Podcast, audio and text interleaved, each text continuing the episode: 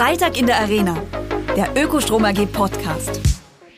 Herzlich willkommen in der Wiener Arena. Es ist Freitag und die Ökostrom AG begrüßt euch wieder mal ganz herzlich zu Freitag in der Arena, dem Klima-, Öko- und Zukunftstalk der Ökostrom AG.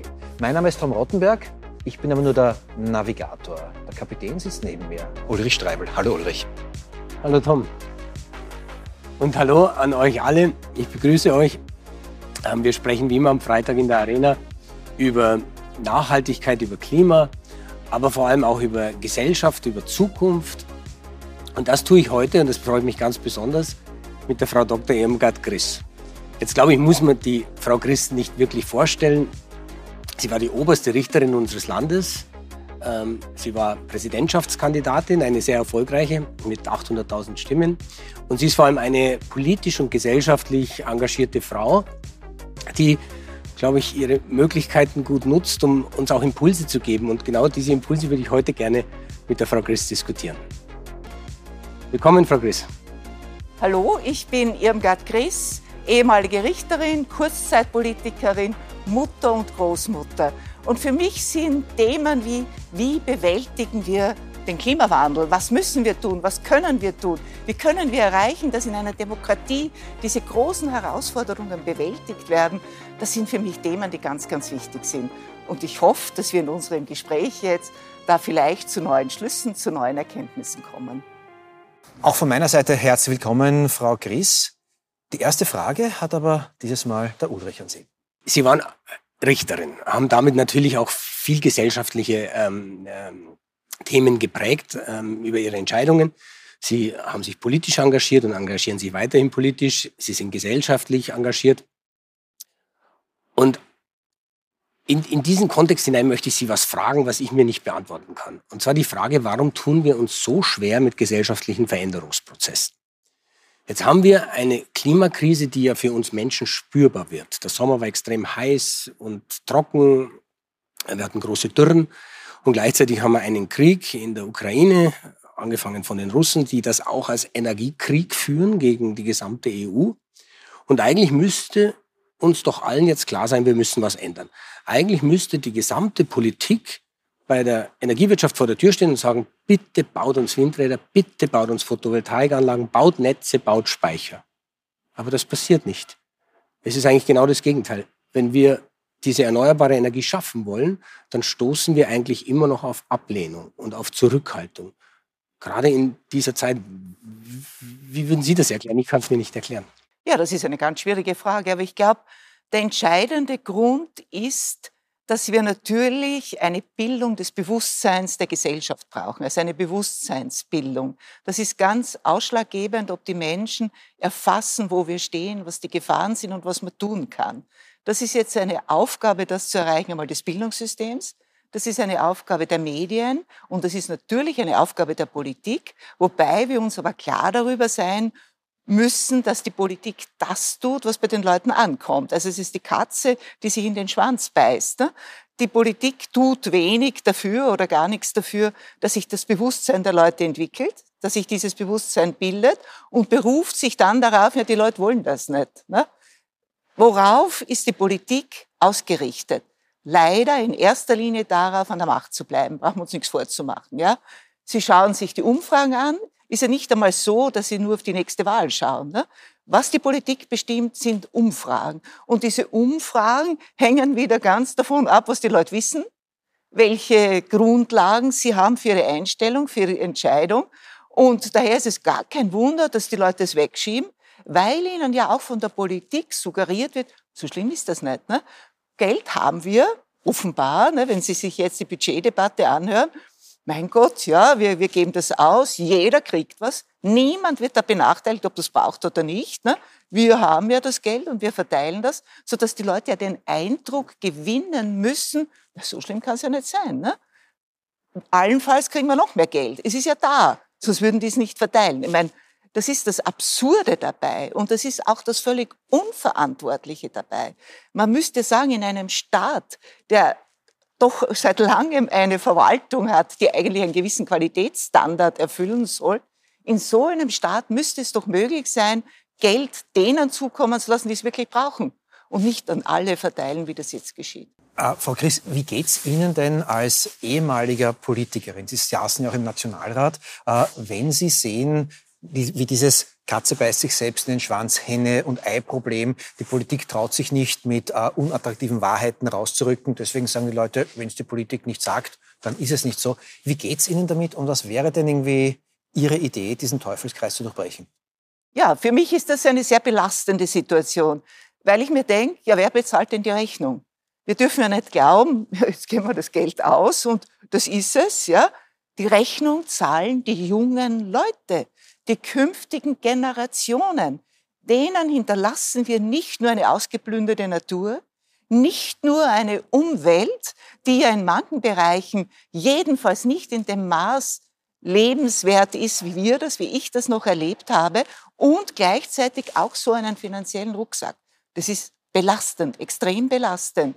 Und ehrlich gesagt, ich muss das immer wieder wegschieben. Wenn ich das so an mich herankommen lasse, dann erfasst mich so eine Wut, weil ich denke, was wir an Chancen verspielen, was wir an Zukunft ruinieren, das ist absolut unverantwortlich. Und wir müssten an so vielen Schrauben drehen und wir könnten das. Wir müssten mal beim Bildungssystem anfangen. Ne?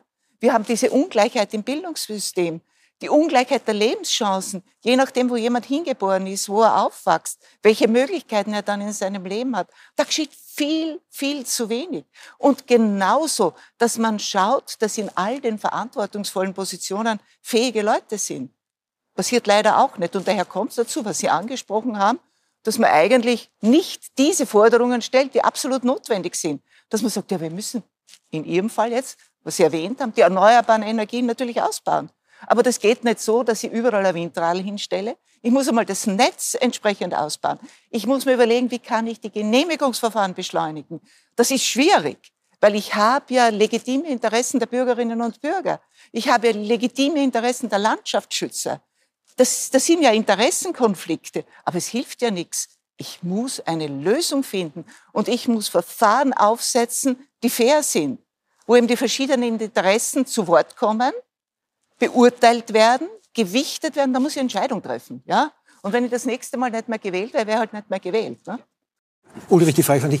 Äh, ich höre von dir auch immer das Lamento, all diese Prozesse gibt es ja, aber es dauert, glaube ich, acht Jahre, bis ein Windrad von der ersten Idee bis es steht. Haben wir diese Zeit überhaupt? Genau den Aspekt wollte ich jetzt äh, der Frau Griss diskutieren. Die, die Zeit haben wir ja sicher nicht, weil äh, es hat sich ja Österreich ähm, vorgenommen, ist ja im, im, Regierungsprogramm so geregelt, dass wir bis 2030 100 Prozent erneuerbaren Strom haben. Da fehlt jetzt noch ein Drittel, das ist ganz schön viel. Ähm, da müssen wir also 100 Windräder bauen, mindestens jedes Jahr, eher 200 und ein paar tausend Photovoltaikanlagen. Jetzt ist aber so, die Genehmigung eines Windrades dauert acht Jahre. Also wenn wir jetzt anfangen und sagen, eine Wiese suchen, dann ist frühestens die Genehmigung in acht Jahren da. Das ist also dann schon 2030 und das ist einmal noch nicht gebaut. Also so geht sich das ja nie im Leben aus. Und da ist natürlich die Frage, die Balance zwischen legitimen Einsprüchen der Bürgerinnen und Interessen der Bürgerinnen und dem übergeordneten Interesse der Gesellschaft, die das ja tun muss, weil wir können ja als Gesellschaft überhaupt so nicht äh, gesund und, und, und gut weiterleben.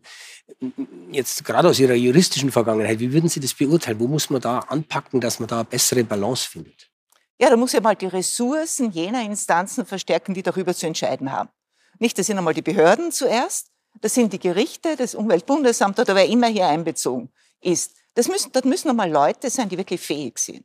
Ich muss erreichen, dass Sachverständige eingesetzt werden, die wirklich in vertretbarer Zeit ein Gutachten machen können. Muss ich halt schauen und Leute aussuchen. Also das muss eine, wirklich eine Offensive sein für Know-how, für Wissen, für Kenntnisse in dem Bereich. Ich brauche ja Menschen dort. Wir werden vielleicht in Zukunft machen das die Algorithmen, ich weiß es nicht. Ne? Aber noch brauchen wir Menschen, die hier tätig werden. Und dann muss ich die besten Leute aussuchen. Auch wenn wir die besten äh, Sachverständigen, die schnellsten äh, Behördenvertreter haben, es fehlt die Politik, die sagt, das machen wir. Das ist, und das, dass die Politik sagt, das machen wir, das hängt wieder an der Bevölkerung. Also wir brauchen einmal die Bewusstseinsbildung in der Bevölkerung. Wir müssen einmal darauf hinwirken, dass die Leute merken, der Hut brennt. Wir müssen etwas tun. Ja, es bringt nichts, wenn wir einfach so weiter tun wie bisher es ist nicht nur in Pakistan eine extreme Katastrophe oder sonst irgendwo auf der Welt. Auch bei uns kommt das. Außerdem werden die Leute nicht dort bleiben, wo sie nichts mehr zu essen haben und wo sie überhaupt keine Lebensgrundlage haben. Die werden sich auf den Weg machen. Was würden denn wir tun? Ich glaube, was, was ganz wichtig ist, dass man eben die Menschen dazu bringt, sich damit auseinanderzusetzen. Das ist der einzige Weg, weil die Politik kann, macht das, was ankommt. Ja, leider ist es so. Ne? Also jene politischen Führungsgestalten, die sagen, ich habe ein Programm, ich habe ein Ziel, ich will dieses Ziel aus dem und dem Grund erreichen, folgt mir in dem nach, nehmt das an, wir brauchen das. Das sind halt wenige, muss man leider sagen. Aber warum gibt es die nicht? Also ich, ich komme aus einer sehr politischen Familie und dort war immer die Aussage, Politik muss den Menschen dienen. Und nicht immer dient das den Menschen, was am Montag in der Früh in den Umfragen zu lesen ist, dass man dann bis zum nächsten Montag nachplappert und dann steht was anderes in den Umfragen. Das ist ja kein Dienst am Menschen. Dienst am Menschen ist, die Lebensgrundlagen zu sichern, den Wohlstand zu sichern, die Zukunft der nächsten Generationen zu sichern, eben nicht den Rucksack umzuhängen, den Jungen, die das dann irgendwann bezahlen müssen, was wir jetzt mit der Gießkanne ausschütten. Wie schaffen wir es, dass politisch oder dass Menschen sich wieder für Politik interessieren, die sagen, ich will Politik leben als Dienst am Menschen? Wie schaffen wir das? Indem wir eine stärkere Bürgerbeteiligung erreichen. Nicht also, dass sie Bürgerräte in den Gemeinden haben. Wäre ganz wichtig, dass dort die Leute sich engagieren, wo sie die Verhältnisse kennen. Es soll eine Tiefgarage gebaut werden. Ja, wollen wir das? Wollen wir das nicht? Ne?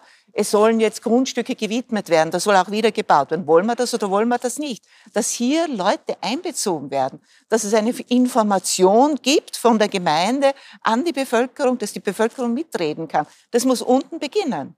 Weil, wenn Sie sagen, na gut, die Politik, politische Bildung in der Schule, das ist abstrakt.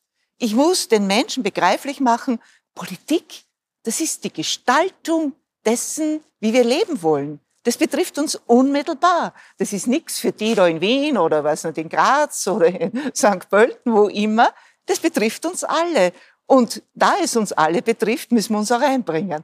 Also das muss man durch eine solche Bürgerbeteiligung vermitteln. Ich bin in der Sache ja ganz bei Ihnen. Äh, in der Wirklichkeit schaut es aber dann so aus, dass auch gerade bei der Offensive für erneuerbare Energien, dann doch der Bürgermeister von der Gemeinde Gigritz-Botschen noch mitbestimmen darf, wie viel Fläche für eine Photovoltaikanlage kommt, äh, dass dann sozusagen immer drei Anrainer sagen, naja, wir wollen das Windrad aber nicht sehen. Also genau diese Bürgerbeteiligung, äh, so demokratisch begrüßenswert sie natürlich ist, ist ja auch etwas, was dann alle Prozesse, von denen der Ulrich gesprochen hat, noch einmal zurückschmeißt, wenn man dann irgendwie noch einmal quasi wegen den Bedenken äh, des Kleingärtners Hansi Huber den ganzen Prozess noch einmal führen muss. Aber dann muss ich den Kleingärtner anhören, der muss seine Gründe vorbringen können und ich muss darauf eingehen. Und ich muss Argumente bringen, warum diese Einstellung letztendlich auch ihm schadet. Wenn das Gesamte den Bach hinuntergeht, ist es auch für ihn nicht gut. Und wenn er Kinder und Enkelkinder hat, ist es noch schlechter, weil die zahlen dann den vollen Preis. Also ich muss, natürlich ist es anstrengend. Einfacher wäre es, wenn der, der Führer oder Diktator oder wer immer sagt, so machen wir es und so geschieht das. In der Demokratie ist das aufwendiger, das ist richtig. Die Demokratie hat, bringt aber die Chance, dass gravierende Fehlentscheidungen vermieden werden. Wenn Sie den Krieg Russland, Ukraine sich anschauen, eine extreme Fehlentscheidung aus in einem autoritären System, weil der Herrscher niemanden hat, der ihm widersprechen darf und kann. Ja, und der macht das, was er sich einbildet. Und es ist eine absolute Katastrophe. In der Demokratie haben Sie auf der anderen Seite das Problem, dass solche gravierende Fehlentscheidungen Gott sei Dank vermieden werden. Also Österreich wird nirgendwo einmarschieren. Es hat noch nie eine Demokratie gegen eine andere Demokratie einen Krieg geführt oder was immer. Aber die ganz große Gefahr ist, dass es zu Entscheidungen kommt, die mehr als fragwürdig sind. Also die fachlich nicht fundiert sind, weil man eben auf dem Volk aufs Maul schaut und ihm nach dem Mund redet, muss man leider so sagen. Ne? Weil eben man sich nicht traut, jetzt wirklich das zu machen, was wichtig und was notwendig wird. Wenn man Angst hat, ja, dann komme ich das nächste Mal, wäre nicht mehr gewählt. Ne? Und da muss man wieder bei der Bildung einsetzen. Also ich komme immer wieder zur Bildung, zur Bildung in der Schule, zur Bildung in der Gesellschaft, zum Engagement jedes Einzelnen darauf hinzuwirken, dass die Leute das besser verstehen. Jetzt lesen wir ja in ganz vielen Studien, dass die Demokratie eigentlich auf dem Rückzug ist, also dass die ja stark unter Druck kommt ähm, in der Welt, die äh, Liberaldemokratien lebt. Und jetzt sind Sie beim Thema Bildung. Und Sie wollten ja Volksschullehrerin werden, haben Sie mir vorher erzählt, das fand ich spannend. Ähm, was können wir denn konkret tun, dass die Demokratie wieder wertgeschätzt wird? Denn wir sehen ja tatsächlich auch Tendenzen in unserer Gesellschaft, dass Menschen nicht mehr zur Wahl gehen. Drittel geht ja gar nicht mehr hin. Ähm, dass Menschen, wenn sie oft interviewt werden, sagen, zur Politik kann ich mich nicht äußern, das verstehen, das interessiert mich ja nicht. Wie kommen wir denn dahin? Was können wir denn konkret tun, dass wir die Bürger und Bürgerinnen wieder politischer machen im, im, im besten Sinne? Indem man versucht, den Bürgern und Bürgerinnen klarzumachen, was der ganz große Wert der liberalen Demokratie ist. Die liberale Demokratie hat ja einen Rechtsstaat. Also wenn ich jetzt daherkomme, ich bin nicht in Gefahr, dass ich plötzlich verhaftet werde und eingesperrt werde, weil ich Steuern hinterzogen habe oder irgendetwas, weil ich den Staat irgendwo schlecht gemacht habe. Das ist keine Gefahr. Ich kann sagen, was ich will. Wenn Sie in einer Diktatur sind, in einem autokratischen System sind sie immer in Gefahr, dass sie plötzlich sich im Gefängnis wiederfinden mit irgendwelchen Anschuldigungen, die nicht fundiert sind, aber es bringt ihnen nichts, wenn sie dann zehn Jahre eingesperrt werden oder wie immer. Also diesen Wert der Demokratie und des Rechtsstaats, dass die persönliche Freiheit des Einzelnen gesichert ist, dass man nicht über mich einfach so verfügen kann, irgendjemand, der glaubt, er weiß es besser oder ich störe ihn oder was immer. Das heißt, die Vorteile bewusst machen und, was gleichzeitig dazukommen muss, die Institutionen des liberalen Rechtsstaats stärken. Was ist das? Das ist vor allem die unabhängige Gerichtsbarkeit. Also diese Angriffe gegen die Staatsanwaltschaft, die wir erleben haben, die sind Gift für die Demokratie. Gift. Weil wenn die Menschen diesen Institutionen misstrauen, dann sagt man, wie geht's denn dazu? Ne? Der richtet sich das oder die haben ja dort, das sind ja Leute, das sind Netzwerke, welcher Farbe immer oder so. Dieses Misstrauen, das sägt an den Fundamenten der Demokratie. Das ist absolut unverantwortlich. Natürlich muss die Behörde so aufgestellt sein, dass sie ihre Aufgabe erfüllen kann. Das ist klar. Ja? Das ist das eine. Das dritte.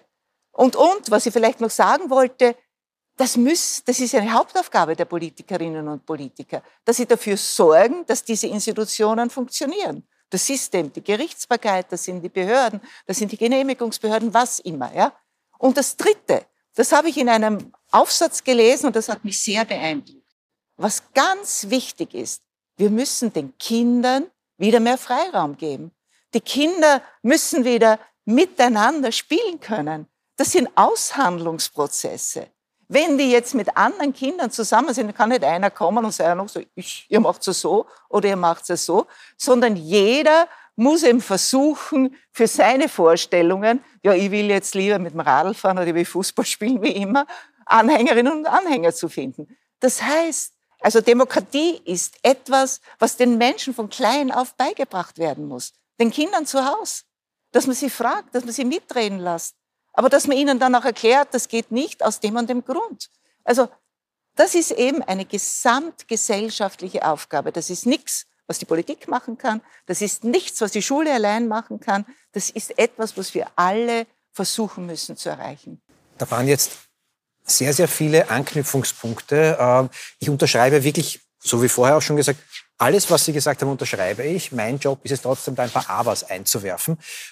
Es ist für einen Politiker, für eine Politikerin unheimlich bequem zu sehen, dass die Urbanisierung ähm, das Regieren doch einfacher macht. Äh, wenn ich die Gerichte schwäche, wenn ich die Instanzen, die Verwaltung zu einem unkritischen Befehlsempfänger der Politik mache, habe ich es da oben ja auch viel einfacher. Das ist der eine Punkt. Und der andere Punkt ist der, wir leben jetzt äh, so lange in Freiheit und Demokratie, dass ich das Gefühl habe, dass vielen dieser Wert gar nicht mehr bewusst ist. Ja, das ist absolut richtig. Und das ist ja auch das Bedauerliche dabei, nicht? Und auch, dass es möglich ist, dass jetzt eine Partei oder Parteien bei uns diese Regime, Systeme bewundern können, dass das nicht auf eine extreme Ablehnung stößt bei uns. Das ist ja erstaunlich. Ja? Und der Grund ist natürlich Unwissenheit. Ne? Der Grund ist mangelnde Informiertheit. Und das ist eben eine Aufgabe der Medien, der unabhängigen Medien. Daher sind ja unabhängige Medien für eine Demokratie einfach überlebensnotwendig. Ein unabhängiger Rundfunk. Wenn jetzt da immer wieder versucht wird, den Rundfunk zu schwächen, auf verschiedenen Ebenen. Die Politik will Einfluss, man will, dass sie kein Geld kriegen, man will, dass sie da nicht informieren dürfen in dem und dem Ausmaß oder wie immer.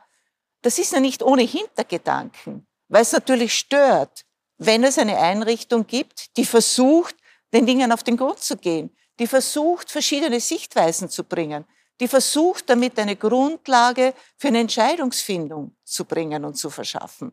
Und darauf, dafür müssen wir alle was tun, ja. Und wir müssen vor allem uns dafür einsetzen, dass die Korruption bekämpft wird. Was ist denn der ganz große Vorteil eines Systems wie in Ungarn? Dass da einige sind, die sich hemmungslos bereichern können, auch an EU-Geldern. Man liest das immer wieder, wenn der Europäische Rechnungshof dann feststellt, es kann nicht kontrolliert werden, wo die Mittel verschwinden, das ist einfach eine Klick von Leuten, die sich dieses Geld holt, das aus dem EU-Budget kommt. Gleichzeitig kritisieren es die EU, was ja besonders schön ist.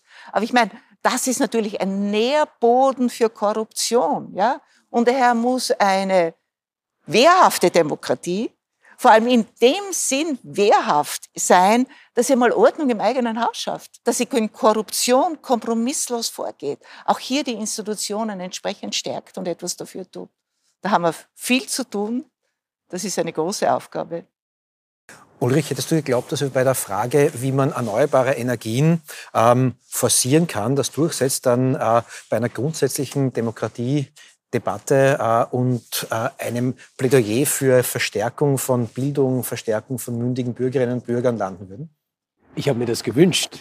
Das ist, es ist ja ein Privileg, die Möglichkeit haben, zu haben, mit, mit, mit der Frau Chris zu sprechen. Und die erneuerbare Energie ist ja nur ein ganz kleiner Teil der, der Prozesse und Themenfelder, bei denen wir deutlich was verändern müssen. Ähm, aber ich mache mir ja nicht nur darüber Sorgen, sondern oder Sorgen, Gedanken darüber, sondern es geht ja, wie die Frau Chris sagt, wie können wir denn ein, ein System erhalten, das ja das Beste aller ist, wo wir frei sind, wo die Kinder Bildungschancen haben, wo Aushandlungsprozesse, finde ich ein schönes Bild, zwischen Kindern schon stattfinden, wo die Kinder sich vorbereiten auf ein Leben, wo sie in Frieden und Freiheit und in Diskussion miteinander sind. Deswegen wünsche ich mir die Diskussion genauso und freue mich, wenn sie stattfindet. Und das, das macht total Freude.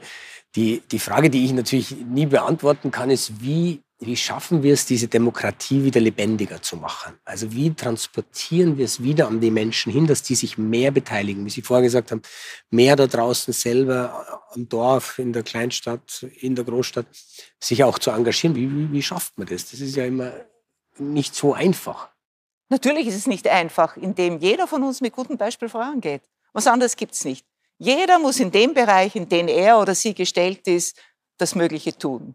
Sich dafür einsetzen, etwas machen vor allem, andere dafür gewinnen. Einen anderen Weg gibt es nicht. Sie waren ja auch schon bei der Diskussion äh, Ökostrom AG am Campus und haben dort, so wie hier, äh, Probleme, die andere Menschen in die Verzweiflung treiben, äh, schön, stringent, verständlich analysiert, auch Lösungsvorschläge gebracht und dabei mit einem strahlenden Optimismus gesprochen, um den ich Sie einfach beneide. Wie schaffen Sie es, Optimistin zu bleiben, äh, obwohl Sie sehen, wo es überall krankt, wo es überall hakt, wo es überall Schwachstellen gibt, wo es überall Netzwerke oder Sumpf gibt? Wie machen Sie das? Ja, weil ich an das Gute glaube. Vor allem, was ist die Alternative? Das ist doch die einzige Möglichkeit, um die Kraft dafür zu kriegen, sich einzusetzen. Und wenn ich jetzt sage, na, es bringt ja alles nichts, um Gottes Willen, dann muss ich ja mich hinsetzen und weinen. Also das bringt ja nichts. Ne? Ich bin auch überzeugt. Und ich habe ja in meiner kurzen Zeit, in der ich politisch tätig war, so viele engagierte Leute in Österreich kennengelernt. Es gibt viel mehr, als man denkt. Leute, die aufgeschlossen sind, Leute, die sich in ihrem Bereich einsetzen, wir haben ja sehr viel. Und da müssen wir eben immer wieder darauf hinweisen, immer wieder dazu ermuntern, immer wieder mit gutem Beispiel vorangehen. Ja, und wenn man, wenn man Kinder anschaut, dann müssen wir doch hoffen können. Das wäre ja sonst unverantwortlich. Und die Hoffnung gibt uns auch die Kraft, uns einzusetzen. Und es ist einfach unsere Verantwortung und unsere Aufgabe. Und daher ist es für mich keine Anstrengung. Es ist für mich völlig selbstverständlich, dass ich mich engagiere. Und ich glaube auch, es muss gelingen. Und es wird gelingen. Sie waren ja auch die Vorsitzende der Kindeswohlkommission. Da ging es um Bleiberecht und Asylrecht. Ähm, so wie Sie jetzt gerade gesprochen haben, sehen Sie eigentlich die komplette politische Agenda als eine Aufgabe des Kindeswohls. Ne? Es geht ja um die kommenden Generationen. Natürlich, daher ist auch eine zentrale Empfehlung unseres Berichts, ein ständiges Kinderrechte-Monitoring einzurichten. Also eine Kommission, einen Board, was immer. Und die Aufgabe dieser Einrichtung wäre, genau sich anzuschauen, ja, wie steht's mit den Kinderrechten in der Gesetzgebung? Wie steht's mit den Kinderrechten in der Vollziehung? Wird darauf genügend Rücksicht genommen? Ist das etwas, was auf Kosten künftiger Generationen jetzt geschieht? Was Lebenschancen verbaut? Was verhindert, dass junge Leute, dass Kinder ihr Potenzial entfalten können? Das brauchen wir.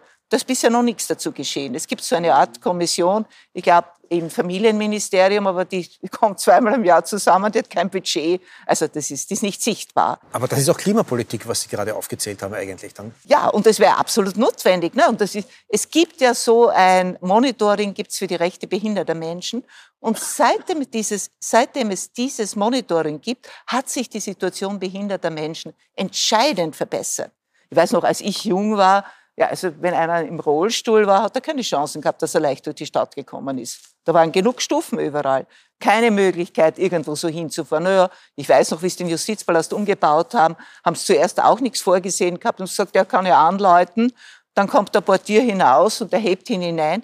Wie entwürdigend das sein kann, wenn ich nicht aus eigener Kraft dahin kommen kann, wie ich da sofort in eine so schwache Position geschoben. Ich bin hilfsbedürftig, ich, ich schaff's allein nicht. Ne?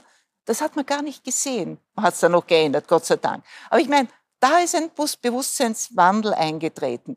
Wir haben auch auf anderen Gebieten das Bewusstsein geändert. Denken Sie ans Rauchen. Ja? Wer raucht heute noch überall? Ich bin mit dem Zug jeden Tag in die Schule nach Graz gefahren und da war jeder zweite Waggon war ein Raucher. Und wenn man eingestiegen ist, konnte man das Gewand, ich weiß nicht, was damit machen. Also, und, also, oder eine ganz banale Sache, denken Sie an die Geschichte mit, mit dem Hundekot. Ja? Ich weiß, als meine Kinder klein waren, wenn ich mit ihnen in Wien war, wenn wir da in der Stadt gegangen sind, habe ich immer gesagt, schau auf deine Füße, schau auf deine Füße. Gell? Heute weitgehend gelöst. Auch eine Verhaltensänderung. Also es ist möglich. Der Mensch ist lernfähig. Und was ich dazu brauche, ist, würde ich sagen, Zuckerbrot und Peitsche. Also ich muss einerseits Sanktionen vorsehen, wenn es nicht so, die Leute das nicht so wollen, wie es eigentlich notwendig ist, CO2-Preis. Wie in Schweden, der muss viel höher sein, ja. Und dann muss ich halt zahlen. Wenn dann schmerzt schon, dann werde ich mich schon umstellen. Und Zuckerbrot, indem ich halt Verschiedenes attraktiv mache, also ein umweltgerechtes Verhalten belohne. Da hat doch die Politik viele Möglichkeiten. Nur die muss man ergreifen. Meine letzte Frage an Sie ist die nach dem Zuckerbrot oder der Peitsche auf ganz, ganz kleiner Ebene. Wir bitten unsere Gäste immer einen Tipp am Freitag, der möglichst niederschwellig sein sollte, aber konkrete klima- und umweltpolitische oder umweltverändernde äh, Effekte haben könnte. Ähm, kommt jetzt Zuckerbrot oder kommt die Peitsche von der Frau Dr. Gries? Der Ökostrom AG Tipp am Freitag. Also was mich sehr beeindruckt hat, ist der Film Tomorrow, weil der auf verschiedenen Gebieten zeigt, welche Änderungen möglich sind, gemacht wurden. Ja, Kopenhagen kommt vor mit dem Fahrradverkehr, wie man die Stadt umgestaltet hat.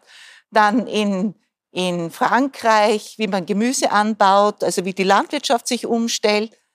Ganz bestürzend auch die Bilder aus Detroit, also wo da also absolut noch funktionsfähige Bungalows verlassen sind wie da jetzt eine, eine Steppe entsteht. Also das heißt, der Film bringt nahe, welche Entwicklungen wir erleben und er zeigt auch, dass es Möglichkeiten gibt, damit klarzukommen, wieder bessere Verhältnisse zu schaffen und dass die Menschen, die das dort machen, jetzt nicht völlig deprimiert sind und dass es furchtbar ist in Kopenhagen oder sonst irgendwo in Schweden, nicht, sondern dass das etwas ist, was dem Leben ja noch einen anderen Wert verleiht. Es ist ja nicht so, dass dieser Wohlstandsverlust, der von dem heute immer gesprochen wird, wirklich ein Verlust im strengen Sinn ist. Es ist ein anderes Leben. Ein anderes Leben, das andere Qualitäten, andere Möglichkeiten bringt. Und das muss man den Menschen nahebringen. Erstens, dass es möglich ist. Zweitens, dass es keine Verschlechterung sein muss. Dass es an uns liegt, die Wahl zu treffen. Und wenn wir uns dazu entscheiden, dann haben wir ein anderes Miteinander. Dann haben wir Chancen für mehr Menschen in der Gesellschaft, egal was sie besitzen oder nicht besitzen. Und vor allem auch für die künftigen Generationen. Und dass das unsere Verantwortung, unsere Aufgabe ist und dass es möglich ist. Also schauen Sie sich den Film Tomorrow an. Ein Filmtipp von äh, der ehemaligen Vorsitzenden der Hypo-Kommission, der ehemaligen Bundespräsidentschaftskandidatin, äh, der ehemaligen Parlamentarierin Irmgard Gries, die mich vor allem mit ihrem Strahlen heute und hier besonders fasziniert hat, dass man über Probleme reden kann und trotzdem optimistisch bleiben kann. Aber die Frage ist nicht, was ich mitnehme aus diesem Gespräch, sondern was nimmst du aus diesem Gespräch mit? Ich nehme mit ähm, die Aussage zum, zum sehr hohen Wert der Demokratie ähm, und zu den Möglichkeiten und Notwendigkeiten, die wir haben, dass wir die Demokratie erhalten. Und ich nehme vor allem mit, dass die Demokratie immer wieder neu erarbeitet werden muss und dass das an uns liegt, dass wir jeden Tag diese Demokratie erarbeiten müssen, dass wir uns engagieren müssen und dass der wichtigste Aspekt für mich ist als, als Vater junger Kinder, ist, was die Frau Griss sagt, wir müssen bei den Kindern anfangen, schon bei den kleinen Kindern und denen die Möglichkeiten geben, Demokratie zu lernen, sodass sie die Demokratie in die Zukunft tragen können. Und das nehme ich als Gedanken mit und das nehme ich auch als Wunsch an uns alle für die Zukunft mit. Dann bedanke ich mich bei, bei euch beiden, dass wir hier in der Arena von der Klimapolitik zur Demokratie und zum Wert der Demokratie kommen konnten und durften. Und bedanke mich auch bei euch, dass ihr wieder bei Freitag in der Arena mit dabei wart. Wir hören, wir sehen uns hoffentlich bald wieder. Danke, ciao und baba.